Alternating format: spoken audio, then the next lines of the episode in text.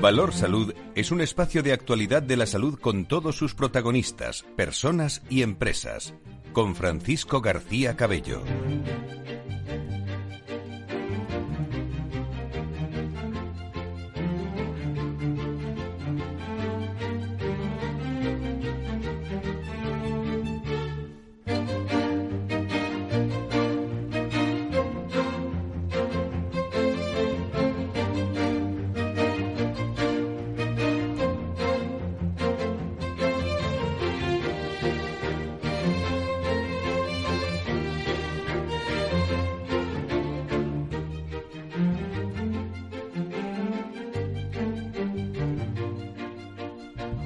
Tal? ¿Cómo están? Buenos días, bienvenidos 24 de diciembre, día de Nochebuena y como pueden ver muchas sorpresas y nuevas noticias en el día de hoy. Soy Pedro Jiménez, redactor de Foro Recursos Humanos del equipo de Valor Salud y hoy tengo el placer de realizar el programa de hoy. Pero no se preocupen, Fran está descansando pero el próximo 31 de diciembre estará de nuevo aquí con todos ustedes. Amanece Nochebuena y estamos ante un momento delicado de crecimiento de nuevos casos de coronavirus. Este miércoles el presidente del Gobierno, Pedro Sánchez, ha anunciado en la conferencia de presidentes, el órgano de mayor nivel político de cooperación entre el Estado y las comunidades autónomas, el uso obligatorio de mascarillas en exteriores. Y un plan para reforzar el personal sanitario, que incluye poner a disposición de la sanidad pública los hospitales militares. A su vez, Sánchez explicaba así la necesidad de seguir avanzando en la vacunación. La medida más importante para hacer frente a, esta fase de la pandemia es intensificar y acelerar el proceso de vacunación, poniendo el énfasis en la tercera dosis de refuerzo. Por tanto, lo que vamos a hacer es intensificar esa eh, vacunación. La tercera dosis, lo que nos dice la ciencia es que protege en buena medida contra el contagio y protege sobre todo contra la gravedad de la enfermedad. Y por tanto, lo que hace es reducir el riesgo de ser hospitalizados si contraemos el COVID-19. Por otra parte, desde el Ministerio de Sanidad, la ministra Carolina Darias recordaba la medida de mascarillas en exteriores sin plazo fijado y que ha entrado en vigor hoy. Una medida de carácter temporal durante el tiempo imprescindible hasta que mejore la situación epidemiológica en la que nos encontramos. Para, a modo de resumen, ahora la mascarilla vuelve a ser obligatorio en todos los espacios del exterior, salvo que estemos practicando deporte a nivel individual o salvo que nos encontremos en el campo, en la playa, un espacio natural, y siempre que mantengamos una distancia a 1,5 metros, siempre que no sean personas convivientes. Según el Ministerio de Sanidad, hay 72.912 nuevos casos, la cifra más alta de la pandemia, y ha registrado ya 82 muertes desde el último balance. La incidencia acumulada sube 127 puntos y se sitúa ya en los 911,31 casos por cada 100.000 habitantes en los últimos 14 días. La cifra total de contagios en España se eleva ya a 5.718.007 desde el inicio de la pandemia, según las estadísticas oficiales. Seguimos con los datos. En la última semana han fallecido 291 personas con diagnóstico de COVID positivo, confirmado en España. Actualmente hay 7.924 pacientes ingresados por COVID en toda España y 1.515 en UCI. Como pueden ver, está habiendo un incremento de la incidencia de casos de COVID-19 coincidiendo con la extensión de la variante Omicron, mucho más transmisible. Esto ha puesto encima de la mesa la necesidad de adoptar mayores restricciones por parte de las comunidades de cara a la Navidad. Restricciones como las que ha adoptado Cataluña, una de las regiones con medidas más duras. Cierra el ocio nocturno e impone toque de queda entre la 1 y las 6 de la madrugada desde hoy, en los municipios con mayor incidencia acumulada. También limita a 10 personas las reuniones. Por su parte, Murcia cierra toda la actividad no esencial a la una de la madrugada, reduciendo los aforos y limitando las, mesas en la hostelería. Navarra y País Vasco están estudiando restricciones conjuntas. En Asturias, el Tribunal Superior de Justicia de Asturias ha aceptado la petición del Gobierno del Principado de Asturias de implantar el pasaporte COVID a partir del 27 de diciembre para el ocio nocturno o establecimientos de hostelería, entre otros. En la Comunidad Valenciana, el Tribunal Superior de Justicia de la Comunidad Valenciana autoriza prorrogar y ampliar el pasaporte COVID a toda la hostelería y restauración, independientemente del aforo. Por otra parte, en la Comunidad de Madrid, la presidenta Díaz Ayuso ha optado por no llevar a cabo ninguna prohibición hasta el momento. Y hoy en la Nochebuena también repasaremos algunos sonidos de recursos humanos.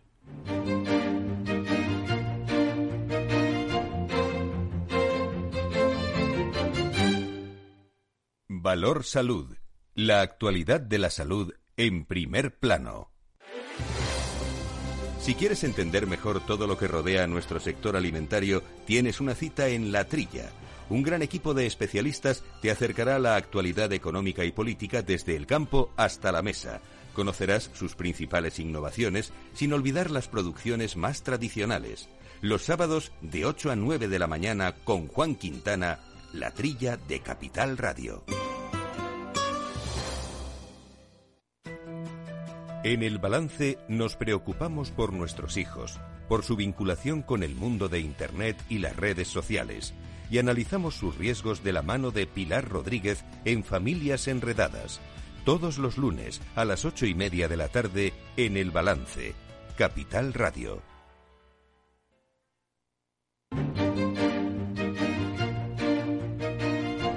Valor Salud.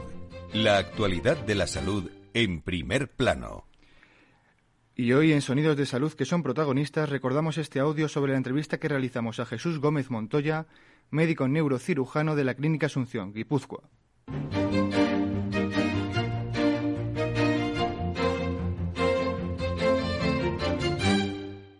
Por comunidades, eh, La Rioja, Navarra, País Vasco y Cataluña son las más, eh, las que están sufriendo mayor eh, casos de, COVID y se sitúan también a la cabeza en mayor ocupación de pacientes COVID en, en, UCI. Nos vamos a la Clínica Asunción a esta hora de la mañana, a Tolosa, Guipúzcoa. Allí está el doctor Gómez Montoya. don Jesús, encantado de saludarle. Muy buenos días, bienvenido. Muy buenos días, igualmente. Bueno, ¿cómo estáis viviendo en, en vuestra clínica estos, estos datos que estamos dando que, que, se hacen realidad en los hospitales, no?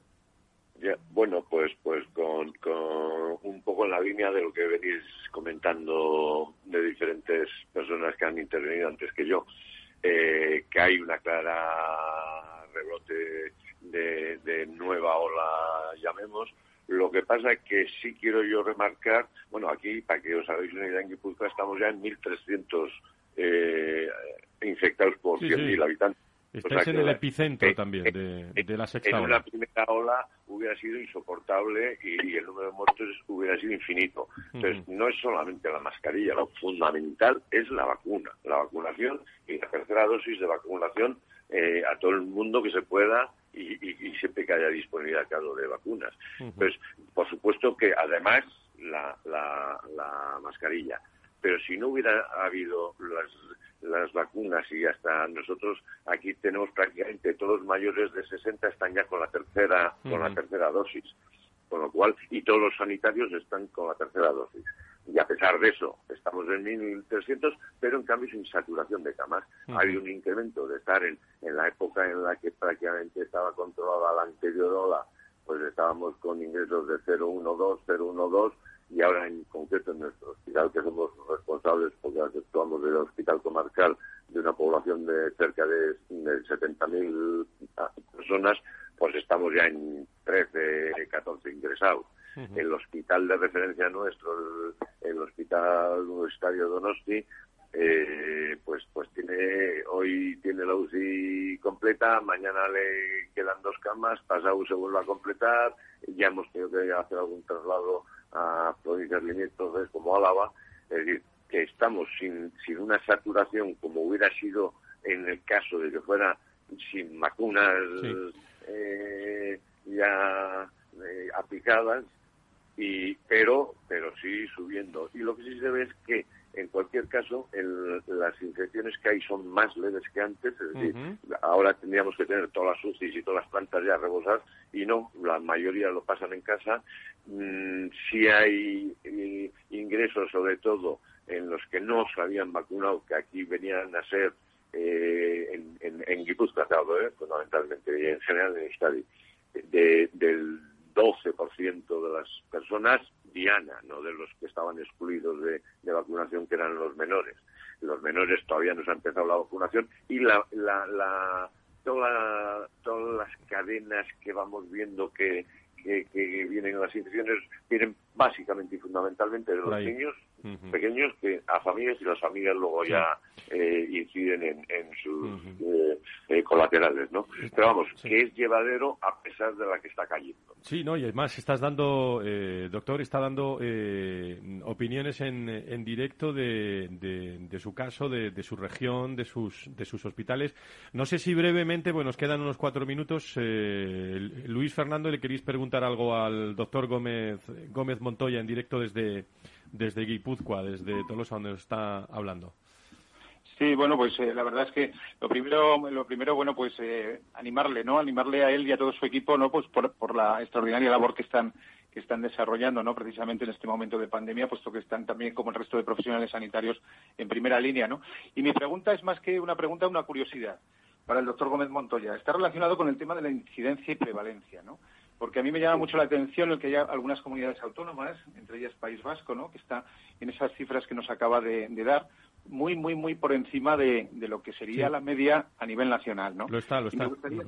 Y me, gustaría, saber, en su opinión, qué factores, ¿no? qué factores desde su punto de vista de experto han influido para que haya ese hecho diferencial tan notable en esos territorios con respecto al resto del país. Doctor Gómez Montoya, adelante dos preguntas o dos respuestas rápidas. Una, la primera, las evitaciones, te lo agradezco enormemente. Yo lo que pasa es que suelo decir que los sanitarios ya estamos hechos para estas cosas y más. Y, es nuestra obligación y no tenemos que ser felicitados, sino lo que tenemos que ser es respetados, dados los medios que necesitamos y dedicar el dinero que se, que se necesita en este país a la sanidad. Con lo cual nos damos por super, nos daríamos entonces por super agradecidos. Dicho eso, gracias por, por, por tu agradecimiento. En cuanto a eh, cuál es el hecho diferencial, pues si lo supiera, eh, probablemente eh, podría estar camino del Nobel.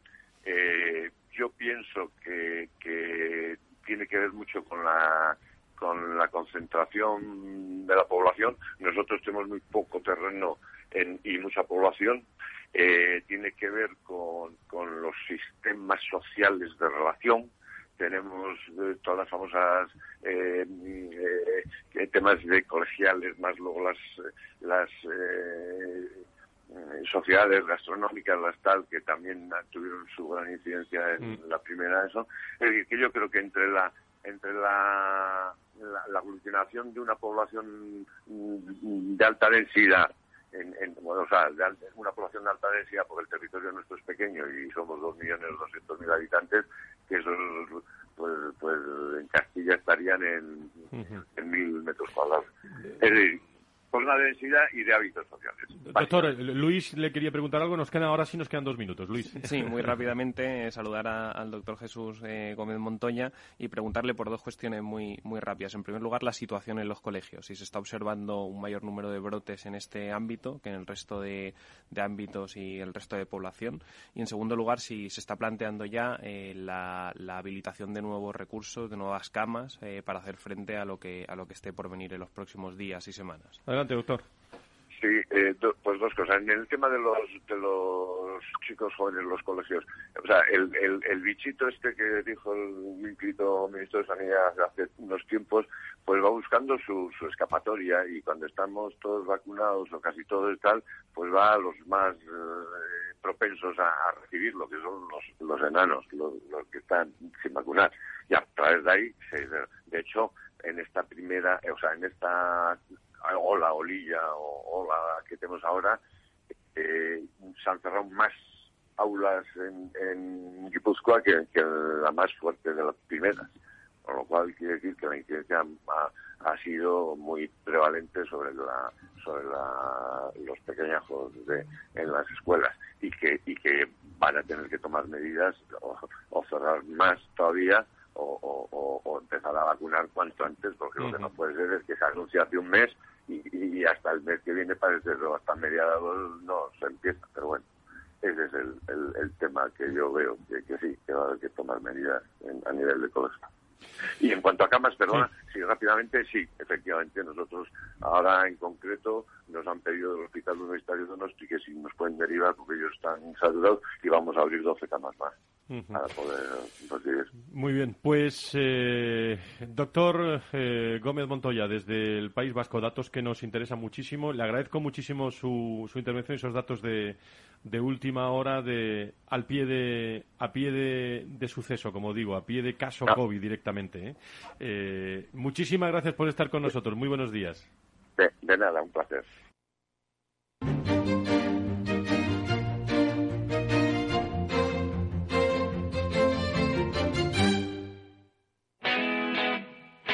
Todos los lunes de 11 a 12 de la mañana en Capital Radio tienes una cita con Rock and Talent. Un programa diferente que combina el talento con las canciones de rock más inspiradoras. De la mano de Paloma Orozco conocerás gente emprendedora, las startups más novedosas y las ideas más originales del mundo de la gestión. Rock and Talent. Los lunes nunca fueron tan sorprendentes.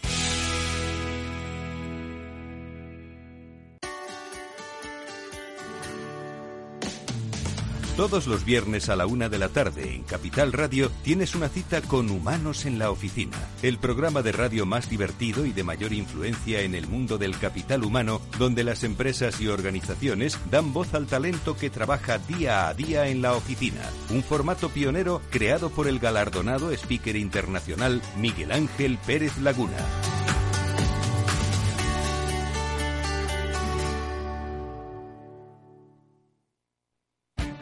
Esto te estás perdiendo si no escuchas a Rocío Arbiza en Mercado Abierto.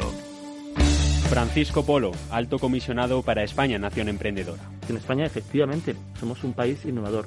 ¿Qué es lo que ha cambiado? Bueno, pues que ahora el gobierno, también por primera vez en la historia, ha tomado la decisión de que España en menos de 10 años se convierta en la nación emprendedora de mayor impacto social de la historia. Mercado Abierto con Rocío Arbiza.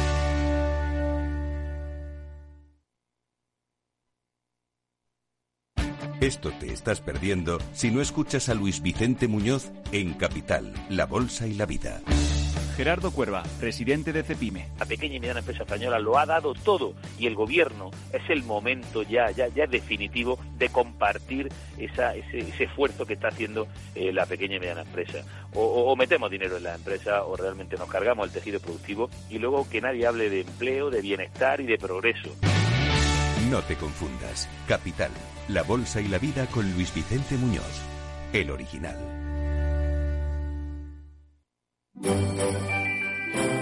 Capital Radio os desea feliz Navidad.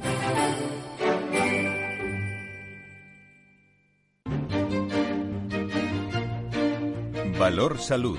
La actualidad de la salud en primer plano. Actualizamos noticias de coronavirus a esta hora de la mañana. Como hemos dicho, la incidencia está subiendo y la cita telemática a dos días que tuvo lugar a dos días de la Nochebuena se produjo cuando España registra ya la mayor cifra diaria de contagios de toda la pandemia y sin que el Gobierno haya dado pistas de cuál es su plan para contener esta sexta ola, más allá de seguir con la vacunación. El Ejecutivo se ha marcado el objetivo de alcanzar un mínimo común en la adopción de medidas, pero hasta eso parece difícil por las diferencias de criterio entre las comunidades autónomas. De hecho, Cataluña se ha quedado sola en su intención de que sus medidas, como la vuelta al toque de queda, se extiendan por todo el país. Por cierto, Sanidad ha decidido que los contactos de infectados por Omicron que estén vacunados no tendrán que hacer cuarentena y Madrid no pedirá, PCR para confirmar un positivo, así que será suficiente un test de antígenos hecho en casa para que el contagiado se confine durante 10 días. Mientras tanto, los colegios se preparan por si la vuelta tras la Navidad es online. Más de 50 de los 350 diputados del Congreso están contagiados en cuarentena y el PP en alerta máxima por los positivos del número 2 del partido y del alcalde de Madrid. Y a todo esto, la Unión Europea va a limitar a nueve meses la validez del certificado COVID para incentivar las dosis de refuerzo. Portugal adelanta y endurece las restricciones y en Israel han aprobado la cuarta dosis de Pfizer para los mayores de 60 y los trabajadores sanitarios.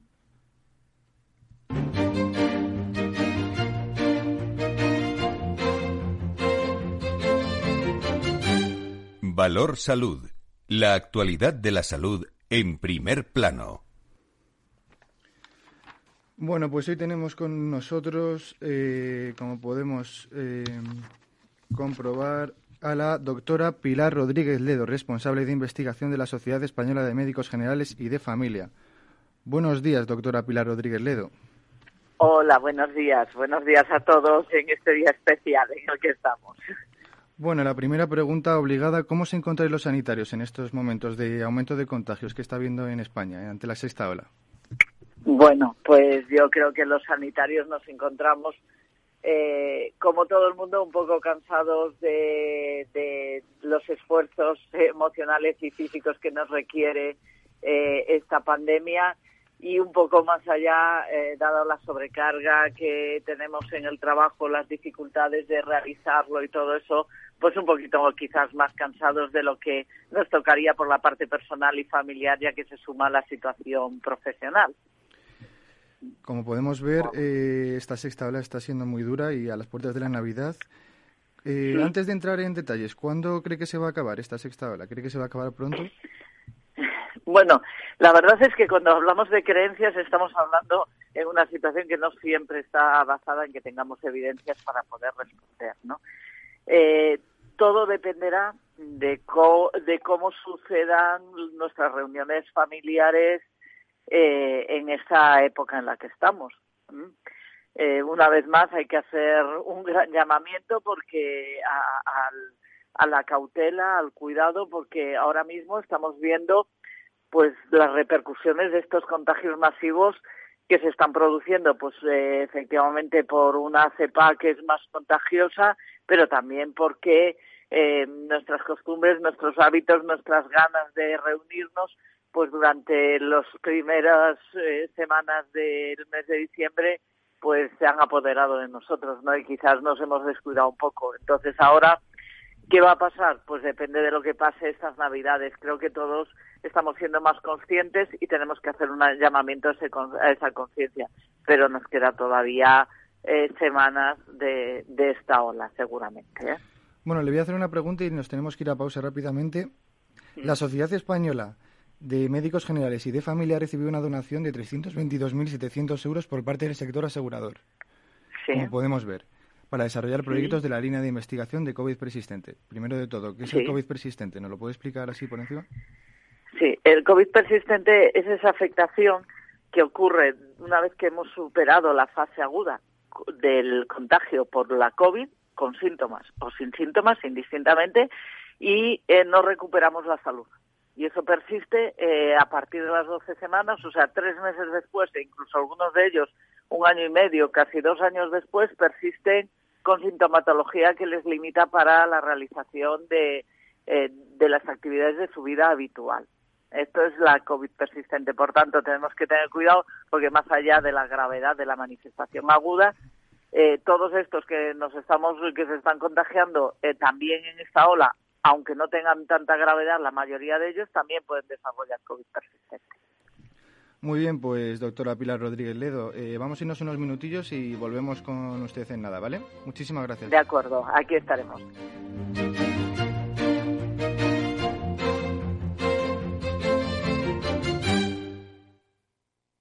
Más es incorporar inteligencia artificial e innovación tecnológica a las inversiones. Mucho más es añadir a esa innovación la experiencia de 35 años dedicados a la inversión y a los inversores. En Renta 4 queremos ofrecerte mucho más. Por eso evolucionamos para que no tengas que elegir. Más experiencia, más innovación. Renta 4 Banco. ¿Quieres más? Frente a los impagos, vitamina D la fórmula de información empresarial exclusiva de Informa para minimizar los riesgos y facilitar la toma de decisiones. Descubre Data Powered by Informa, la solución perfecta para tu negocio. Consulta al especialista en Informa.es. Tu radio en Madrid 105.7, Capital Radio. Memorízalo en tu coche.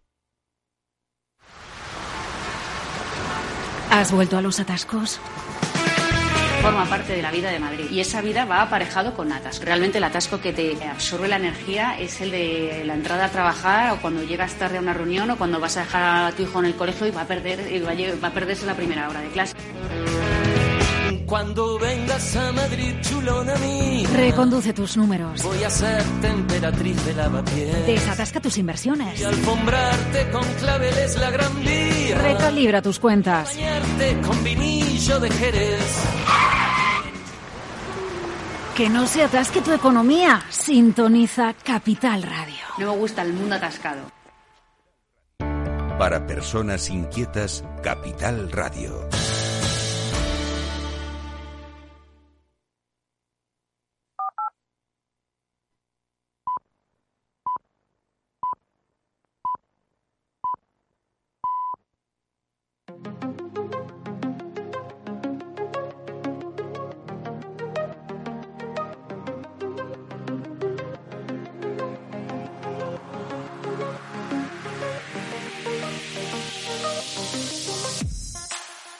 Valor Salud es un espacio de actualidad de la salud con todos sus protagonistas, personas y empresas. Con Francisco García Cabello.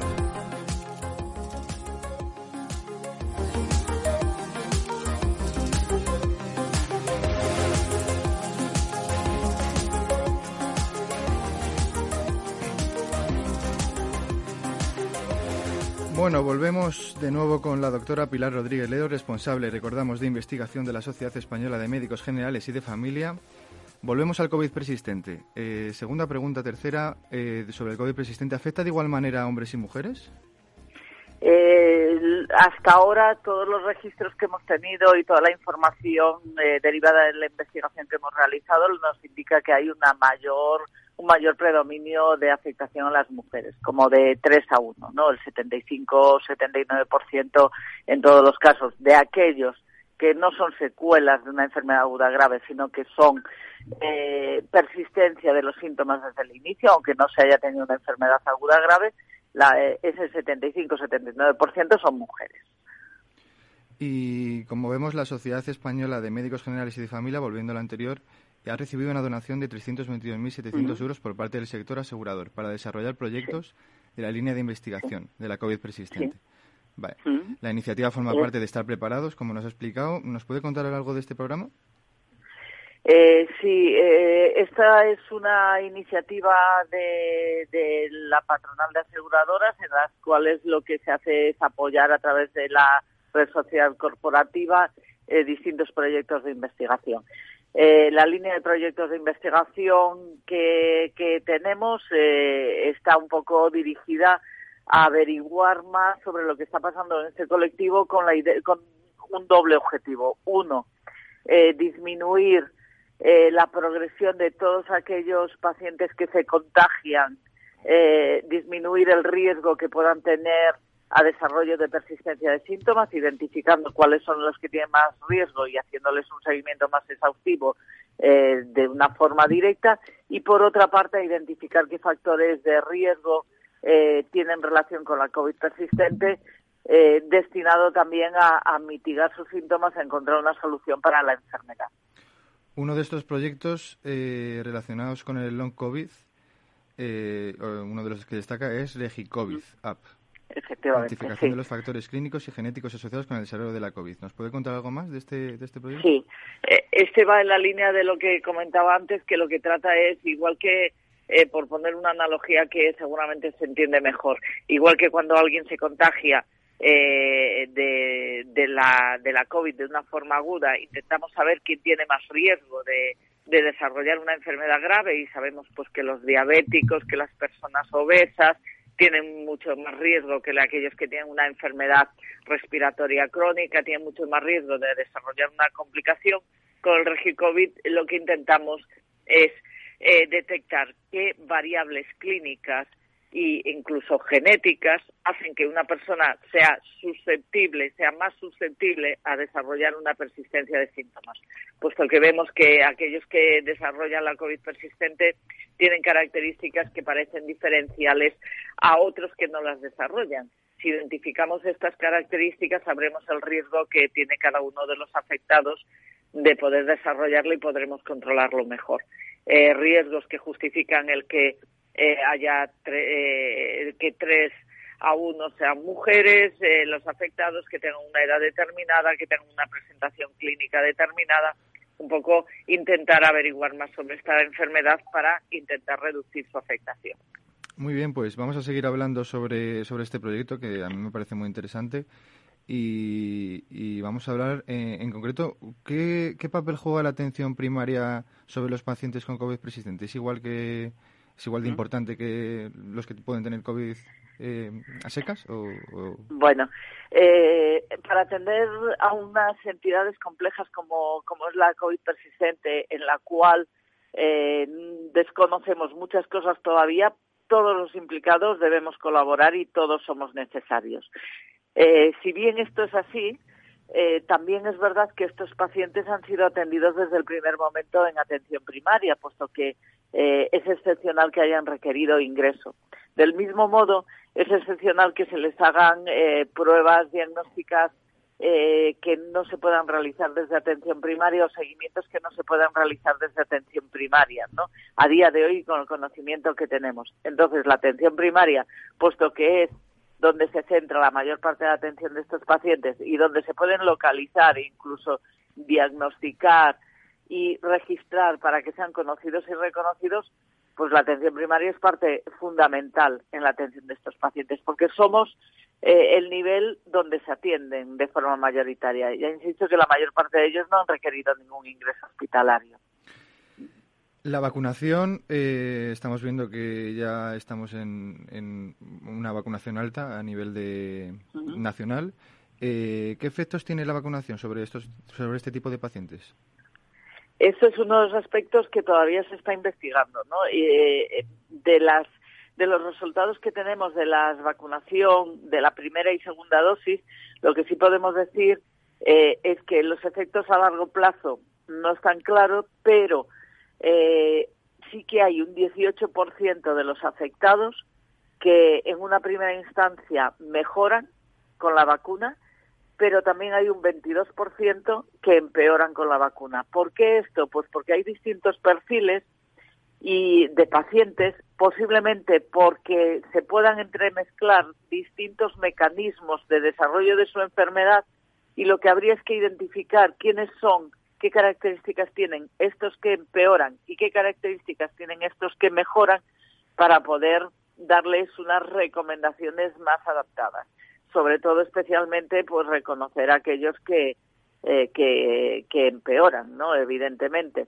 También es verdad que este empeoramiento no tenemos eh, no tenemos noticia de que sea un empeoramiento a largo plazo y que la mayoría, la mayoría ni mejoran ni empeoran. Estamos hablando de que hay una cuarta parte, un 22%, en los que podría haber un empeoramiento eh, temporal, con lo cual tendríamos que hacerles algunas recomendaciones específicas y además indicarles cuándo ponerse la vacuna, cómo, porque no es lo mismo estar en un periodo con mucha sintomatología que estar en un periodo más estable de menos sintomatología. Entonces, eh, no es tanto por no indicar la vacuna, que esto no lo podemos decir, la vacuna es el mejor medio que tenemos hoy en día para eh, controlar esta enfermedad y su difusión, sino cuándo y cómo administrarla en estos afectados.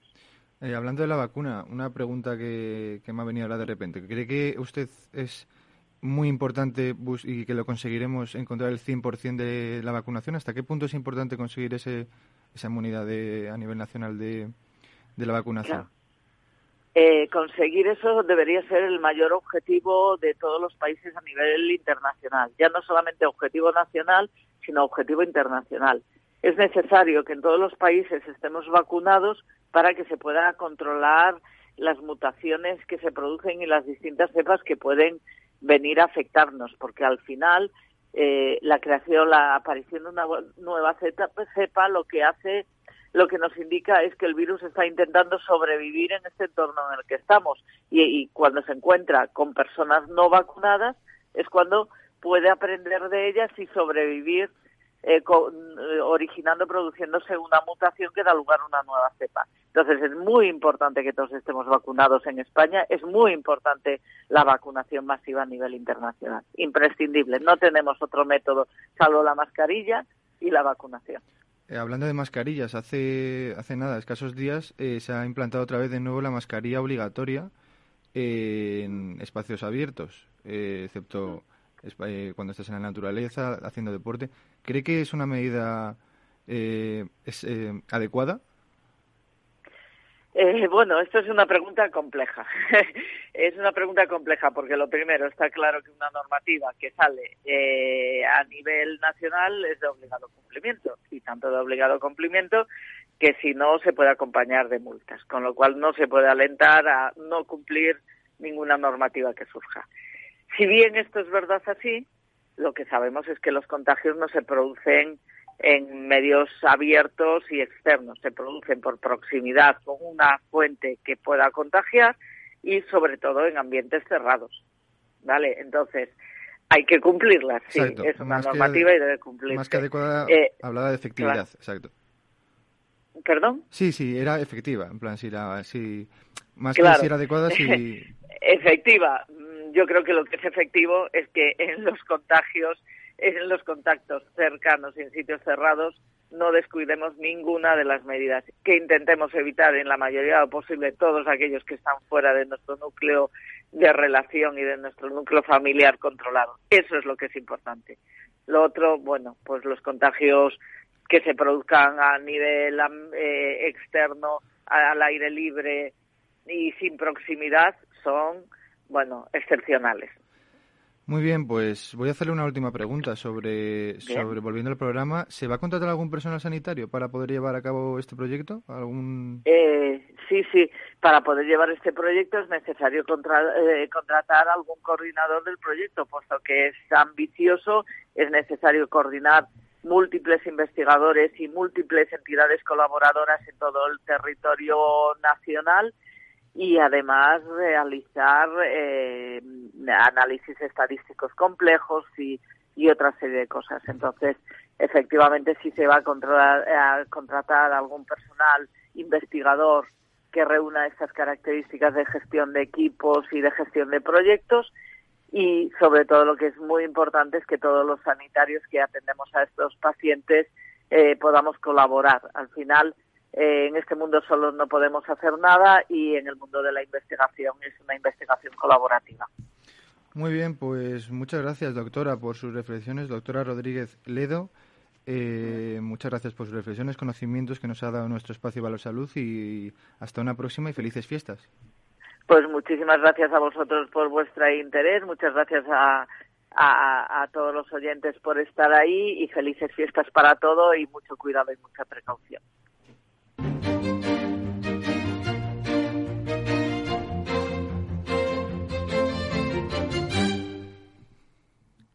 Hoy con Leam hacia el mar, la montaña, al pueblo o a lo de tu suegra. En estas fiestas que se van a producir menos desplazamientos, Hospital HLA Universitario Moncloa te pide mucha precaución y recuerda que un accidente de coche puede producir importantes lesiones a peatones, conductor y acompañantes. En su unidad de tráfico ofrecen asesoramiento sobre las prestaciones sanitarias a las que el accidentado tiene derecho, además de trato médico integral y personalizado. Desde la atención en urgencias, un equipo multidisciplinar de especialistas con medios diagnósticos de última generación actuarán de forma inmediata hospitalaria o ambulatoria, incluyendo intervenciones quirúrgicas y hospitalización gratuitas, sea responsable o no del siniestro, siempre que cumpla la normativa del convenio UNESPA. Lo mejor para ti y los tuyos en Avenida Valladolid 83. Cita al 620317747.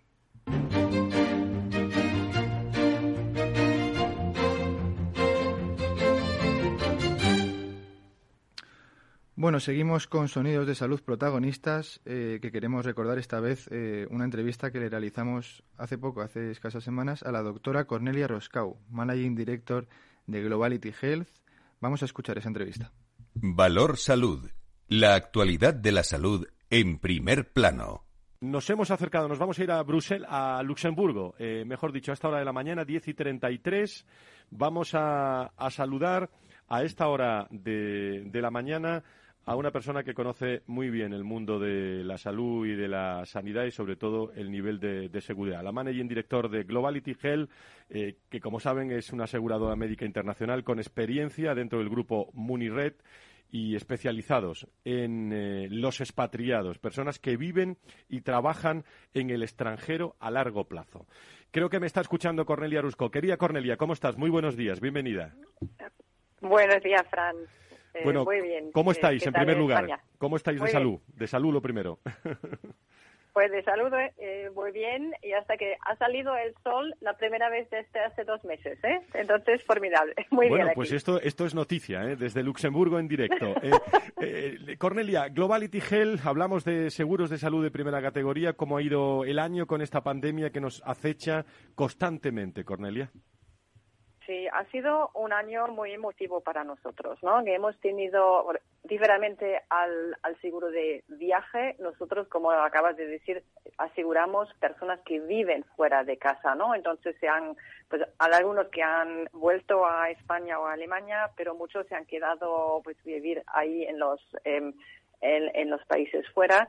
Y hemos visto algunos casos muy graves del COVID, hemos tenido muchos casos de, de asistencia sanitaria eh, y mucha necesidad de los asegurados de estar en contacto y de, de seguir, eh, de tener, obtener eh, asistencia de todo tipo.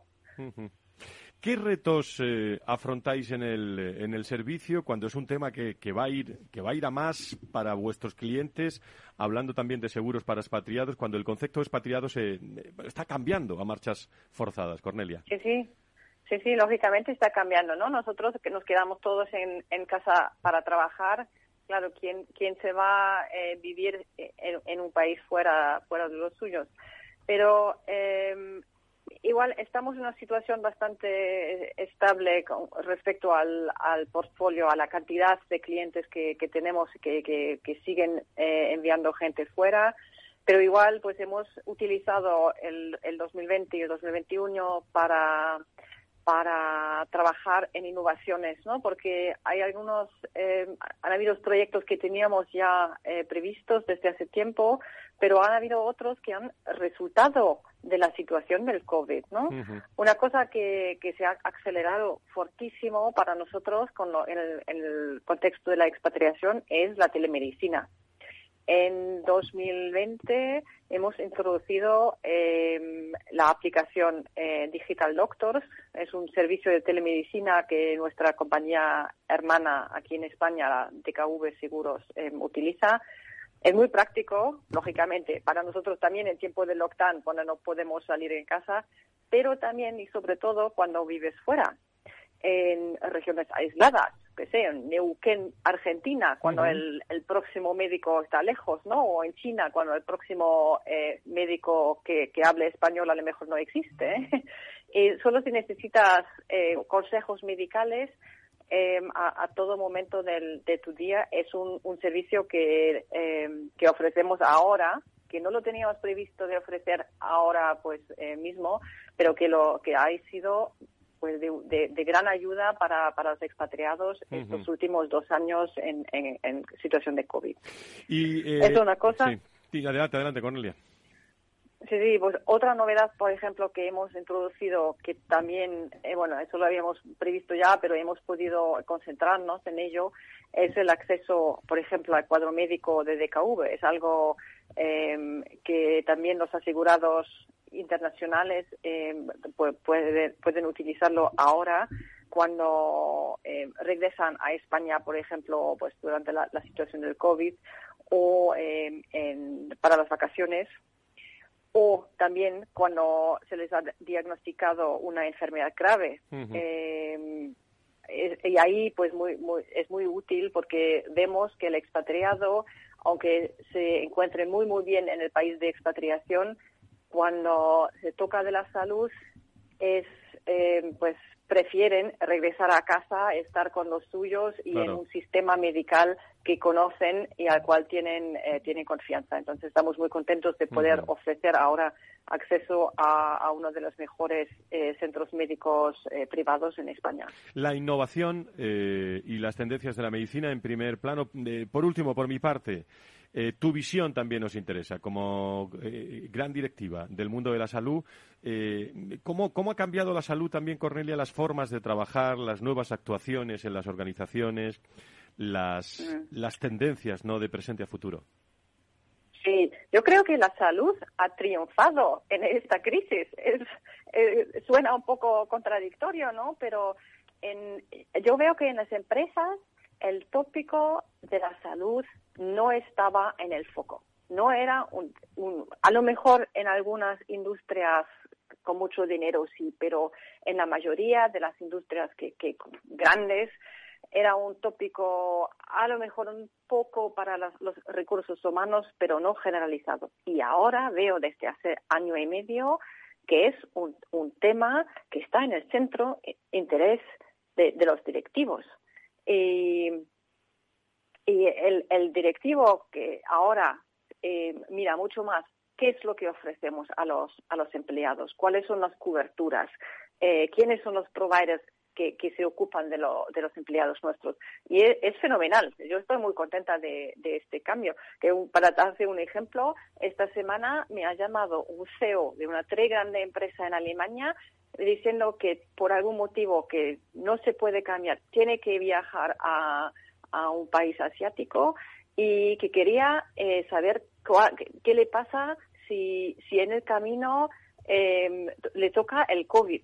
¿Qué pasa? ¿Me tengo que quedar en cuarentena o me puedes ayudar para recuperarme? Es un CEO. Antes eh, era gente que se creía invencible, ¿no? Estoy lógicamente un poco eh, eh, exagerando, pero es, es fenomenal de, de ver cómo el, el, tema de la salud nos ocupa a todos y es muy importante también el y, yo creo que es un, un trend que vemos que, que va que va a seguir continuar así. Pues, eh, pues te agradezco muchísimo, Cornelia, como managing director de Globality Health. Bueno, en, marzo estarás disfrutando también de España y nos veremos también en, en persona, lo cual tengo mucha gana, por cierto, lo digo en, en directo, de, de, compartir contigo estas reflexiones.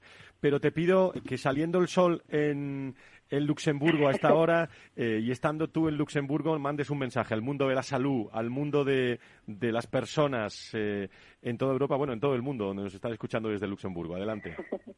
Sí, pues un mensaje específicamente para el mundo de la salud. En España eh, estoy muy, pero muy admirativa de lo que habéis logrado en España respecto a esta crisis del, del COVID, ¿no? Después de haber tocado muy fuertemente de, de la crisis, eh, veo que estáis con una taja de, vacunación que es una de las más elevadas no solo en Europa pero hasta en el mundo. Y, países como pues los, los míos Alemania y Luxemburgo pues estamos eh, ni siquiera un 70% de, de de vacunación mientras vosotros en España estáis eh, en los 80 o más no y, y eso me, me, me da mucho gusto es fenomenal me parece que también es, es un signo y una señal otra vez de que los españoles pues sois gente eh, muy solidarias, ¿no? Que lo que es, que tenéis unos valores muy muy fuertes, muy simpáticos de solidaridad y de ocuparse del, bien de lo demás, que la verdad es que en este tiempo antes de Navidad me me, me llena de, de alegría. Pues os os deseo eh, os mando un saludo eh, muy cordial de, de Navidad paséis unas fiestas felices y pues muchísima salud eh, ahora y también el, el, año el año que viene. Y pues espero que nos veamos pronto en España el año que viene. Sin duda alguna. Cornelia Rusco, desde el manager director de Globality Health, como directiva del mundo de la salud, del mundo de las personas. Te agradezco muchísimo tus palabras internacionales desde eh, Luxemburgo hasta hora de, de la mañana. Feliz Navidad y muchísimas gracias.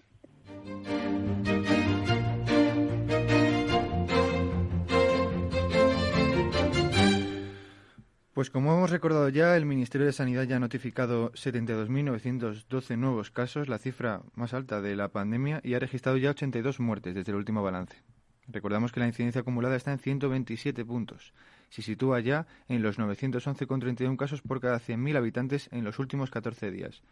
También vamos a recordar la cifra total de contagios en España, que ya se eleva a, desde el inicio de la pandemia, 5.718.007, desde el inicio de la pandemia, según las estadísticas oficiales. Y para seguir con datos y recordar a nuestros oyentes, han fallecido 291 personas con diagnóstico COVID positivo confirmado en España.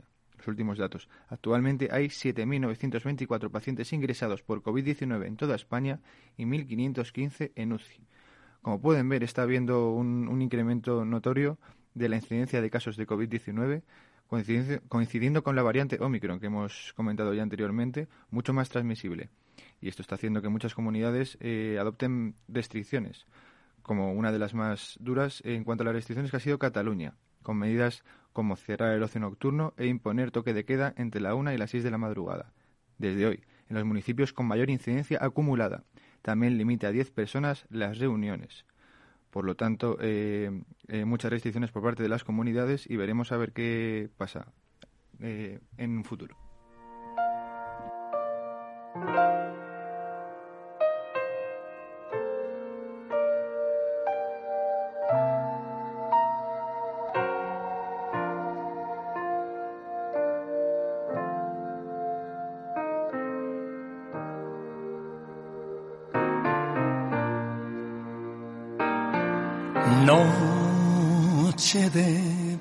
Desde Valor Salud y el Foro de Recursos Humanos agradecemos a todas las personas y empresas que han estado con nosotros durante este año. IDIS, ASPE, COFARES, todos los asesores y personas por su presencia en este programa. Como último apunte, este próximo 31 de diciembre Francisco García Cabello estará haciendo balance de fin de año. Muchas gracias y espero que pasen una muy feliz, una muy feliz Navidad rodeado de sus personas, pero sobre todo mucha precaución en estas fechas tan especiales. Llenos de amor,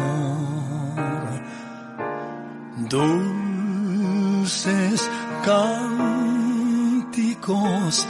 al Redentor,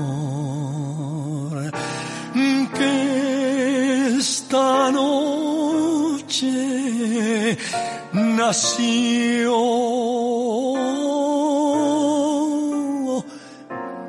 y es más hermoso que el sol.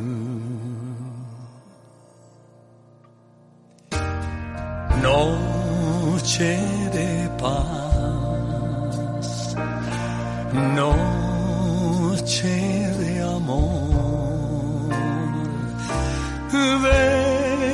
despertar que en Belén de María un rosal floreció. Y el portal se su honor.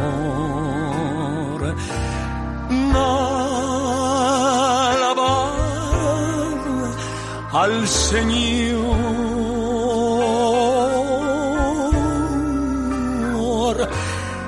porque es el Hijo de Dios.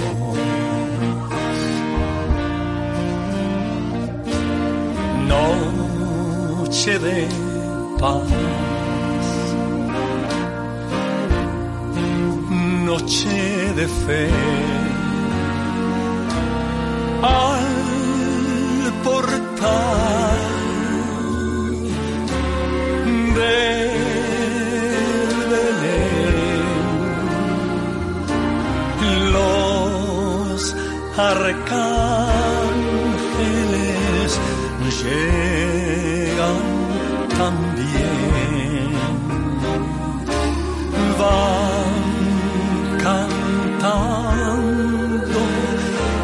alabanzas a Dios. Todo el mundo a sus pies.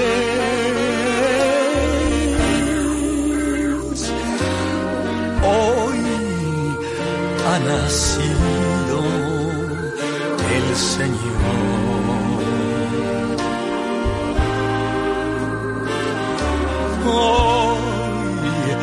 ha nacido el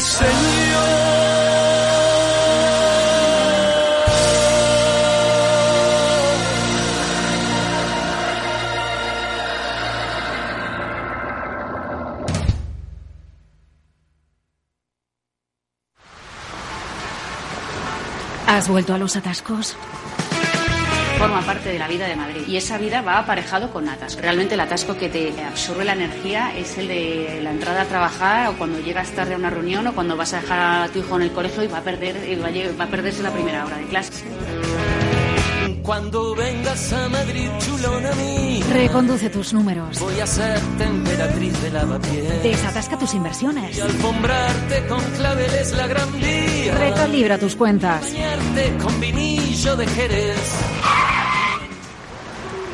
Que no se atasque tu economía. Sintoniza Capital Radio. No me gusta el mundo atascado.